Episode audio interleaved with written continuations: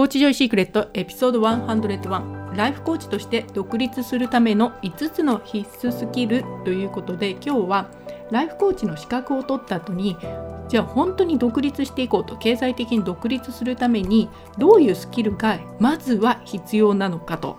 この5つのスキルっていうのを今日はお伝えします。これから本気で1対1のセッションをして独立したい方は今日のね放送をあのご自身のことのようにねちゃんと落とし込んでこれから今何をするのかっていうところまでね見つけていただけると嬉しいなと思います。コーチジョイシークレットへようこそ。この番組は本格派ライフコーチ向けのビジネスポッドキャストです。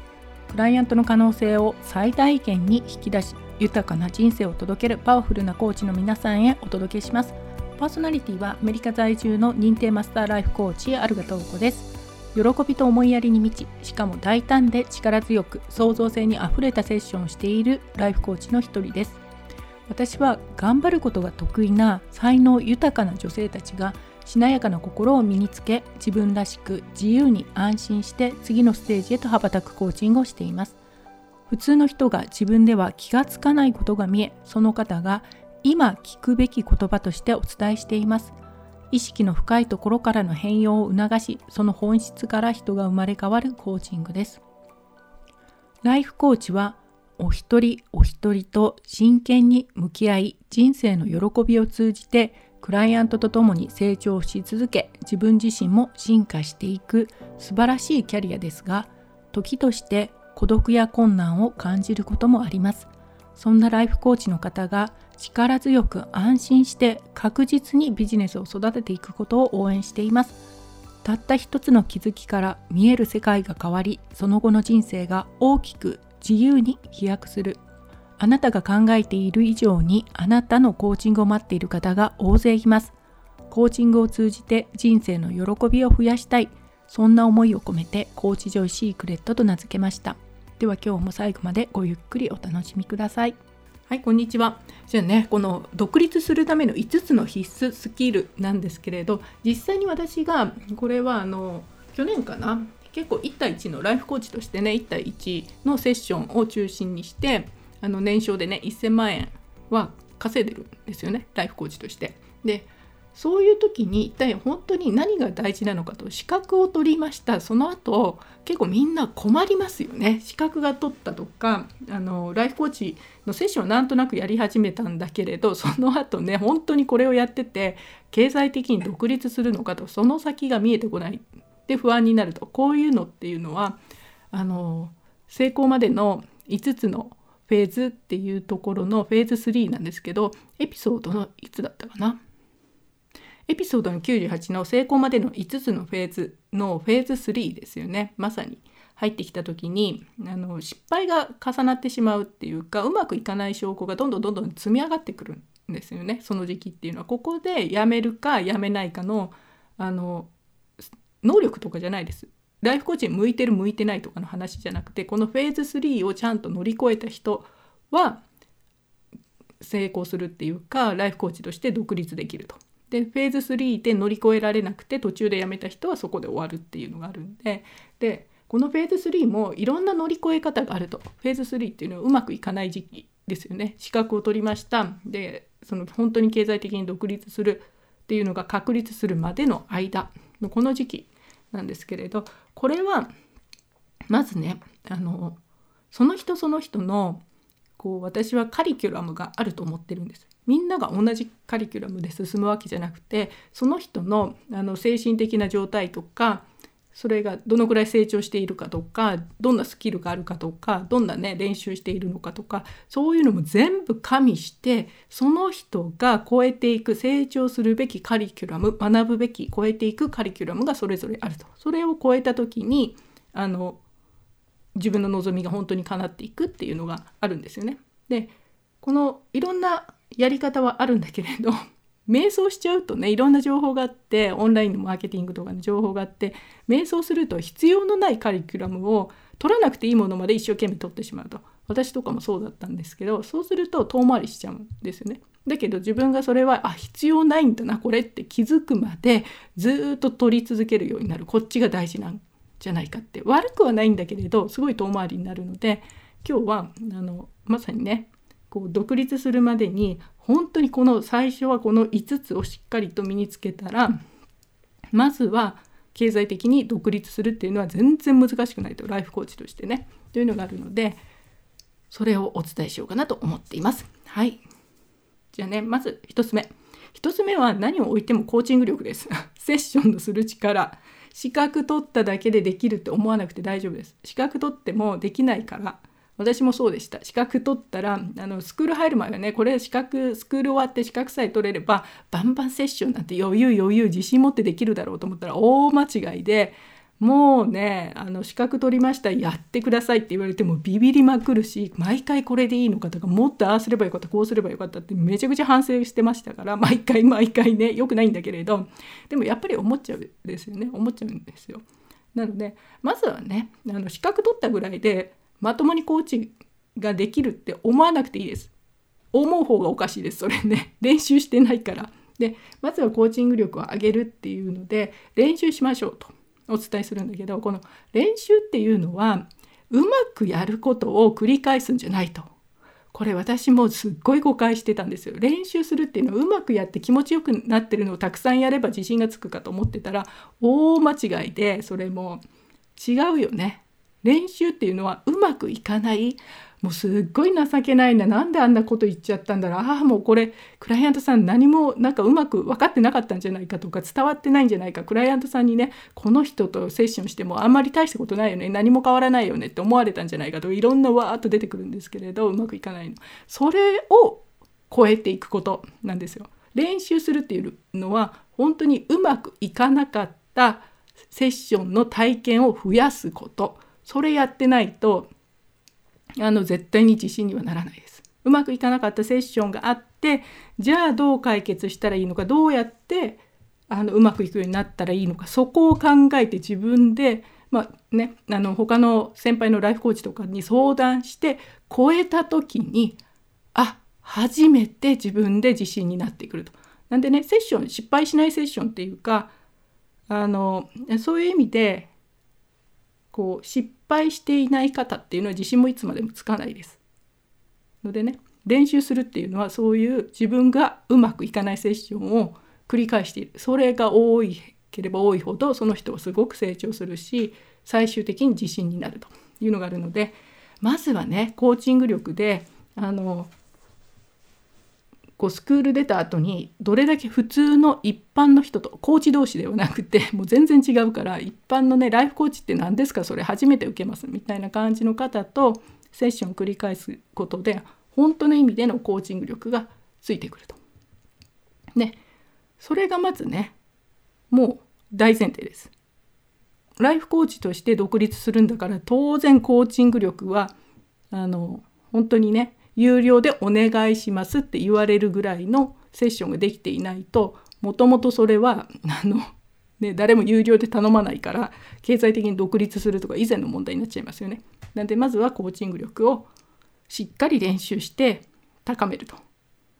これは失敗すればするほど上手くなるんでね。であとはフィードバックをもらうこと先輩のコーチからフィードバックをもらっていくことです。ここが一番大事。でじゃそれができたらあの、まあ、同時並行でもいいんですけど2つ目はこの練習している期間が何で大事かっていうと2つ目につながるんですけど自分のコーチングっていうのはどういう人向けなのかと。どういう人をコーチング自分はしたいのかとかあの自分がこのコーチングしたい人たちの悩みがどういうものなのかとかどういう望みがあるのかとかそういうのも話をしていく。もちろんねコーチングしていく中で生の声が分かりますよねどんどんどんどん話を聞いて。なのでそういうどんな人のどういう悩みを持った人たちがこういうふうになるためのコーチングを自分はやりたいんだなっていうその練習期間中に、まあ、いわゆるマーケティングのリサーチじゃないけれど合わせてやっている感じなんですよね。なので資格取ったばかりでいきなりマーケティング学んであのターゲットはとか理想の顧客像は誰がいいかなって一生懸命頭の中で考えている段階っていうのはで分かりませんそんなのね出てきませんって言っている間はあの言葉が出ないとか言っている間は情報が足りないからわからない経験が足りてないから単純にわからないのでこういうのは頭の中でねあれこれとこねくり回して言葉を出すものではないです。ちゃんと自分のあのそれだけコーチングセッションして実際にお客さんになる方なりそうな方と話をいたら分かるっていうかその方たちがそのまんまの言葉をね話させてくれるのであのそこから自分がどういう人向けのあこういう人たちお母さんならお母さんだなとか私だったらもう40代50代の女性向けとかあとね結構自分の過去にかぶってくるとこありますよね。私はもっとできるはずって思っている女性たちが本当にできるその能力を開花するっていうそういうのがやりたいんだなとか自分が何をしたいのかも分かるしクライアントがどういう言葉を使っているのかどんなの望みを叶えたいのかっていうのも自然に分かってきます。その状態でちゃんとねあの自分はこういう人のに向けたコーチングをしたいんだっていうふうに言葉がちゃんと出てくるのであの頭の中で一生懸命自分一人で想像しているっていう状況はまだ情報が足りないので練習不足だと思って練習しに行った方が早いと思います。うん、なんでね1つ目がコーチング力でその間コーチング力上げて練習している間に自分のコーチはねコーチングはどんな人向けなのかっていうのがその言葉が溜まってくるっていうのが2つ目ですね。これはもうすごい大事ですこれから。で3つ目は自己紹介ができる。はって思うかもしれないんですけどライフコーチの資格取ったばかりってプロとして自己紹介をするっていうのに何かねてらいがあったりしません？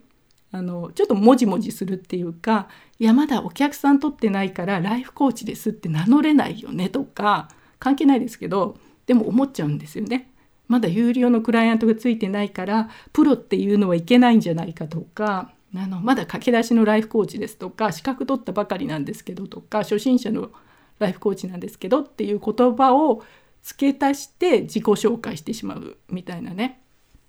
そういうのがあるんだけれどあのまあねあの新米のライフコーチですって言って有料で雇いたいかって言ったら誰も雇わないですからはっきり言ってね。あの趣味でやってますって言ってる人に、ね、雇おうっていうふうに思わないので早めにその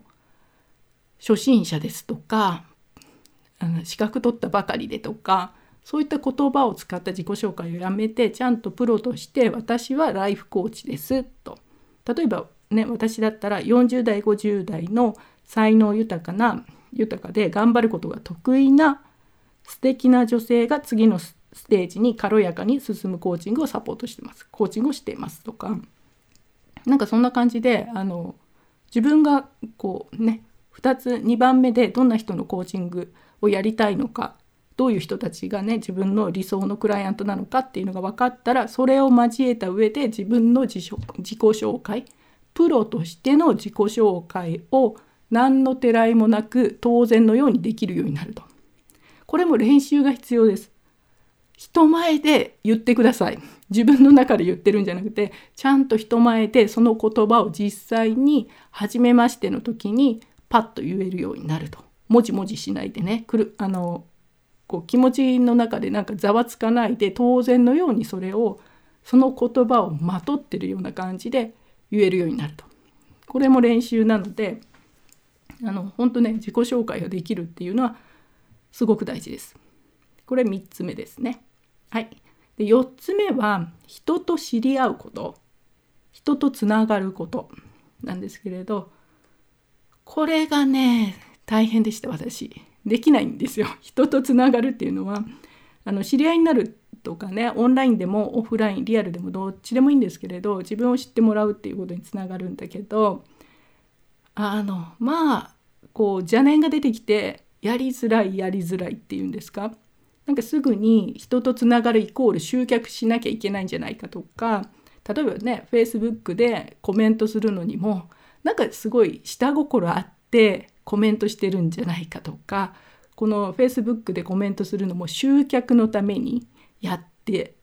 やるみたいな。でそれで集客が何もねすぐに反応がないとか目に見えた成果がないとこんなことしてても無駄じゃないみたいな発想が出てくるそういう間はあの人とねちゃんとこうコネクトっていうのかな？知り合ったりつながるっていうのはもう全然できないです。邪念が多すぎてあのそういうこうアメリカではねこれ私が今入っているコーチングスクールではビジネス教えてくれるんだけれどシャークのエネルギーって言ってます。シャークってあのサメのねサメみたいにこう狩りに行ってるようなもういかにも食べてやろうみたいないかにも集客してやろうみたいなオーラがプンプンプンプンプンプン匂いますよね。そういうので匂わせながらコメントしても誰もありがたがらないし誰もあなたとつながろうとは思わないんですよ。だけど私もこれ最初は本当ねもう何かするには集客につなげなきゃいけないみたいなね。集めなきゃいけないっていう頭がすっごいあったからやりづらくてしょうがないって。やよね。自分でもそう思いながら集客のためにここに来てるんだわとかこの人いつになったらお客さんになるかなこの人はお客さんになるかなこの人はどうかなみたいなねギラギラギラギラした感じで言ってもね自分も楽しくないしあの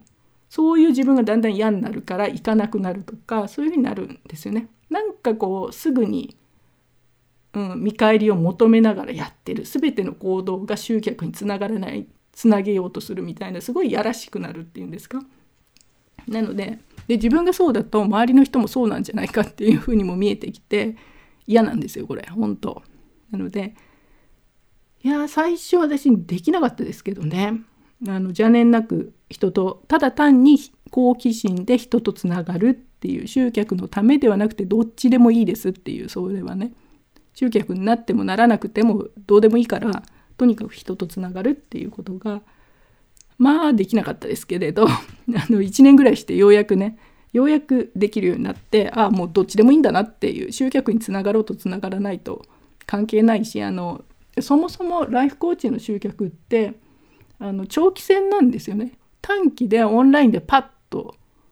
こう何か募集してパッと刈り取るみたいな感じじゃなくてまああの1年2年3年とかね自分の活動を知ってて「ああ彼女ライフコーチだよね」って「瞳子さんライフコーチだよねいつか頼みたいよね」って言っててこう3年ぐらい経って「ああ今が時期だ」って言って来られる方もいらっしゃって本当に長期戦なのであの目の前にすぐに成果につながらないとかつながるっていうのはそのあの価値観で見てたら全く意味がないのでね。まあ、そういうのもあって4つ目のこの知り合うつながるっていうのは邪念なく人と人としてつながる。そうじゃないと本当に匂うからあのシャークのエネルギーっていうのはね刈り取ってやろうみたいなのはねやらしくなっちゃうんでそれがなくつながること。これも練習です 自分がやってみたら分かるっていうねあの気持ち悪さ感じている間は自分の中にそういうサメみたいな サメのエネルギーがね渦巻いてたりするんでそれをこう外していかないと自分の中でクリーンアップして、ね、掃除しておかないとできないんですけれど4つ目はねそういう意味で人とつながるっていうのがあります。で最後ね5つ目はあの、まあ、つながった後にきちんと自分の世界に来てもらうっていうのかな自分のコーチングをね知ってもらうっていうのもあの大事なんですけれど最後はあのコーチングを通じて契約するちゃんとコーチングをオファーっていうかプロポーズしてまさに結婚と一緒ですよねプロポーズしてそれで契約してもらうっていうねのがあると。あんまり私ここであの今はセールスとかクロージングっていう言葉をあまり使わなくなったというか使いたくないんだけれど分かりやすいのは売るっていうことですよね。セールスをするってちゃんとね。いうことなんですよね。でなんでこのねセールスを使いたくないかっていうとあのライフコーチってセールスマンじゃないから本当にセールスしなくていい。売らなくていいんですよね。売ってないっていうんですか？そもそもね。だからセールスとか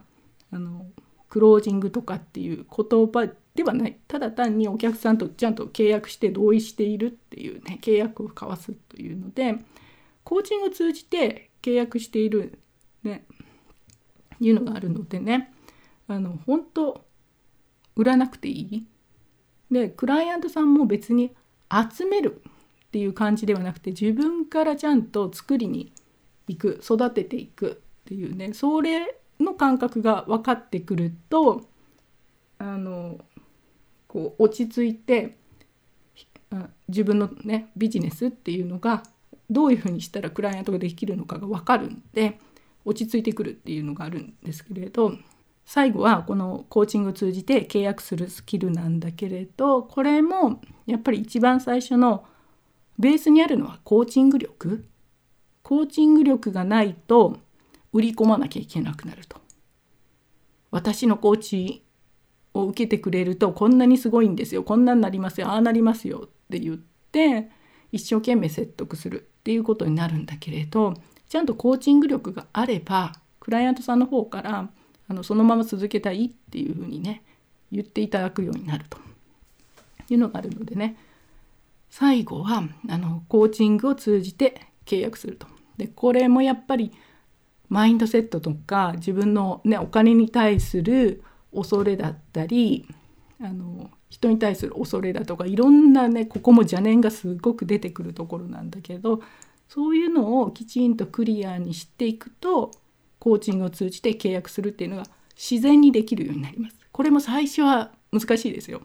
最初は難しいからやり方ちゃんとあのやってる人からね学んだりとかその人だったらどうするかとかそういう経験談を踏まえた上であの学んでいかないと難しい一人でやっていると何やっていいのかよくわからないっていうのかなになるのでちゃんとこの最後ねコーチングを通じて契約するっていうところはやっぱりちょっと普通の商品を売ってるプレゼンしてこれすごいからねこんなになんか特典がこんだけついてきますから買ったら得ですよみたいなのではないんですよね。売り方としてね。全く違うのであの本当に1対1の場合はちゃんとライフコーチで1対1のコーチングを売っている方にねどうやって売るのかっていうのをきちんと学んだ方があの分かりやすいですよね。コーチング商品を売るんだったらね。なんでそれは決して売るっていうよりかはコーチングを通じて契約していただくということになるんでこの5つかな？っていうのがまずはできるようになるこうもう一度おさらいするとコーチング力これ基本の基本ですよね。で2つ目がどんな人向けのコーチングかちゃんと言葉で分かると。これはマーケティングいわゆるターゲットがどうとかねそういう話ではないです。その言葉遊びをしてるんじゃないのでちゃんと自分でねどんな人向けのコーチングを自分がやっているのかと。でそれをちゃんと自己紹介でてらいなく言えると。で4番目は人に知ってもらうつながる。で5番目はコーチングを通じて契約すると。もうすごくシンプルなんです複雑なことしてないんですよね。で本当に駆け出しのライフコーチでこうそれ今お伝えしたのが基本スキルです。でさらにプラスアルファでやるんであればちょっと後からでいいっていうのかな。今の基本スキルがしっかりできた上ででちゃんとねお客様と契約できるようになったらそしたらねインスタ集客だとかブログだとか YouTube とかポッドキャストとかいわゆるオンラインマーケティングっていうのを始めたらいいんだけれど最初からやらなくていいっていうんですか？なぜかっていうとあとコピーライティングとかね。なぜかっていうとこのインスタ集客にしろブログにしろ YouTube にしろすごい時間がかかるんですよね。それをマスターするだけでも。すごい時間がかかるしすぐに結果が出る人もいればほとんど結果が出ないで1年2年3年過ぎるっていうのもザラなんですよね。このオンラインマーケティングっていうのは。中途半端にやっててもうんともすんとも言わないっていうのが普通なのでそれらに時間を費やさないとできないことなのでこれに時間費やす暇があったら オンラインマーケティングにね時間費やす暇があったら今お伝えしたような人とちゃんとこう知り合いになってそれでプロポーズしてコーチングを通じて売るっていうのをきっちりできる方が早いし確実に売り上げにつながっていくっていうのがあるんでね。これができた上で次のステップであのもっと広く知ってもらおうって言った時にインスタとかブログとかが出てくると。まあ、いわゆるね世間的に見たら逆ですよね今ね。オンラインマーケティングっていうのがいかにも簡単に早く集客できそうに見えるけれど実際やってみると私はね結構大変だよってこのオンラインの集客っていきなりあのどこの誰ともわからない資格取ったばかりの人のところに初めましてでいきなりねこう来るかって言ったら来ないよね。少なくとも半年とか1年とかそれで活動してる人だとしたらまあ行くかもしれないけれどっていうのがあるので余力があればオンラインの方はやったらいいけれど先にこう今日お伝えした5つのね本当に基本のもう難しいこといらないですよね。自分がやればできることなので練習しさえすればね最初うまくいかなくてもで誰にでもできるこの5つのことっていうのをまずはやった上で余力があったらプラスアルファでオンラインをやる。そのぐらいのね方が断然こうライフコーチとしてはうまくいくっていうのかな。立ち上げがスムーズになるというふうに思います。でこれはねもうあの私もザ・ライフコーチスクールで資格を取ってそこでのビジネスとか見て他のライフコーチとかとすごいたくさんのねアメリカ在住の方っていうかアメリカ人のライフコーチが多いんですけれどと話をしたりだとか今のスクールのねライフコーチの人たちとも話をして結局オンラインマーケティングを先に手出すと時間かかるよねっていうのが、まあ、ぶっちゃけた話なんですよねコーチング業界でね。で私もそれは本当にしみじみとまさにそうだなっていうふうに思うので特にライフコーチみたいに1対1のビジネスを基本にするんであればあの最初からオンラインマーケティングにこだわらない方がいいよねっていうそういう感じをね本当にするんですよね。まあ、一番大事なのはコーチング力をつけてコーチングを通じて契約すると。この2つさえあればあと人と知り合うか。この3つかな。この3つがきちんとできればまずはねクライアントさんになっていただけるっていうのがあるのでそんなに深くあのむず考えなくてもいいしすごく難しいことしているわけではないんですよ。本当に。コーチライフコーチとして私も改めてあのいろんなねすごい先を言って言っているコーチの人たちとかを見てて話を実際に聞いてるともう当たり前のことをしているそんなに複雑なことっていうのは全くないですよね。やればできることっていうのをやっているだけであとはやっぱりねみんな数こなしてますどうしても数をこなすっていうあのね売るっていうかクロージングのね契約するっていうのも1人契約するために何人ねその前に断り断られているかっていうと結構皆さんびっくりする数を断られてるんですよね。でもその後でイエスが出てくるのでやっぱりね数をこなしていくっていうのは最初もその後も結構大事当たり前になるけれどすごく大事でその数をこなさないでやろうとすると難しくなるのがあるのでねある程度数をこなしていくとその中でうまくなっていくっていうつもりでされるとあの本当にこう確実に独立に続く道っていうのがね見えてくるかなと思います。はいというわけでねせっかくあのライフコーチってすごいいい仕事だと思うし多くの方にライフコーチのねそのコーチングを届けてほしいなっていうふうに思うのでせっかく資格を取って独立したいっていう夢があるんであればもう諦めないでほしいっていうのかな。諦めそうになることもあるかもしれないしこのままでやってて大丈夫って思うことも多分あると思うんですよね。なかなか契約していただけないとかになると。だけどもう絶対にあのこの5つのね本当に基本のところをしっかりやれば必ず契約してもらえるのでみんなにね諦めないでほしいなっていうのとあのそう諦めたりねこういじけたりしないでね 淡々とやってほしいなっていうのがあるんでね今日はこの5つのスキルっていうのをお伝えしました。でねよいしょこういう話が、まあ、ライフコーチ向けのね生のビジネスの話をポッドキャストではしているのであのまた購読等していただけると嬉しいです。では来週お会いしましょう。今の世の中にはあなたのコーチングが必要です。お一人お一人の命の可能性を引き出すことで豊かさと愛が循環する世界を作りたい。あなたの思い込みの壁を打ち破り最大限の可能性を一緒に想像することが私のパッションですもっとコーチングやビジネスを知りたい方やコーチジョイコミュニティについて知りたい方はコーチジョイ .com をご覧ください。